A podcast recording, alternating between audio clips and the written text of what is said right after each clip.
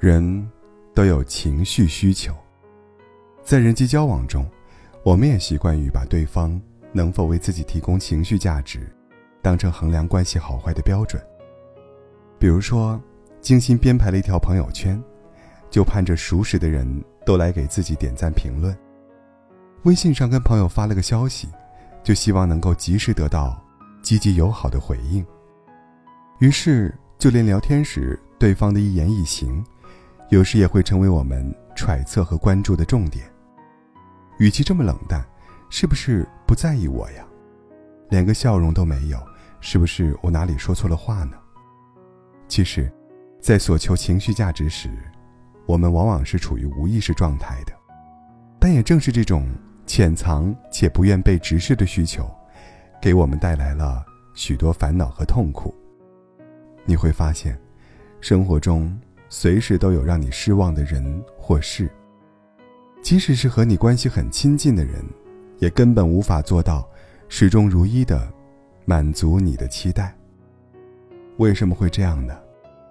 答案要回到我们开头所说的：每个人都有情绪，也都会有不如意或者开心的时候，而我们大部分人的双标之处就在于自己。无法做到情绪稳定，却要求身边的人扮演好情绪滋养的角色。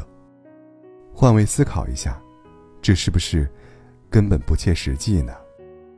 事实上，如果真的有人能够长期做到情绪喂养机，那大概率上只有两种可能：一是他是在通过制造精神依赖的方式，以达到控制你的目的；二是。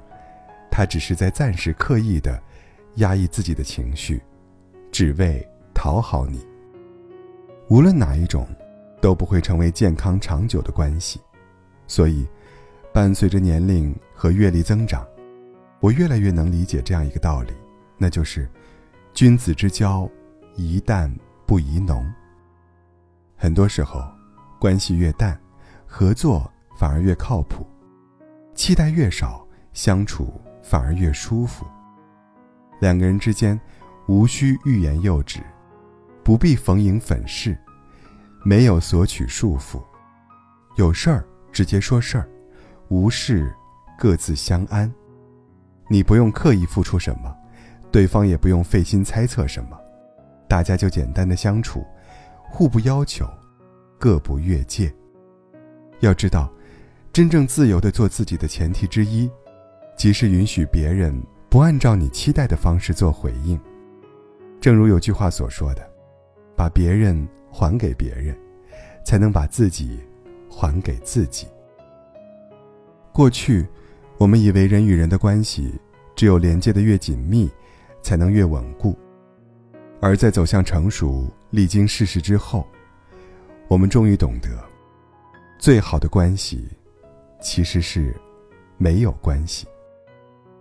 往后余生，别再执着于从关系中寻找意义，索取认可。我们真正要努力做的，是把时间和精力用来过好自己的生活，做自己的情绪主宰者。我们并不是因为生活圆满、身心健康，才感受到积极情绪的，而是发自内心的积极情绪，创造了圆满。和健康的生活，一切不向外求。舒服的人生，都戒掉了期待，因此而得无限自在。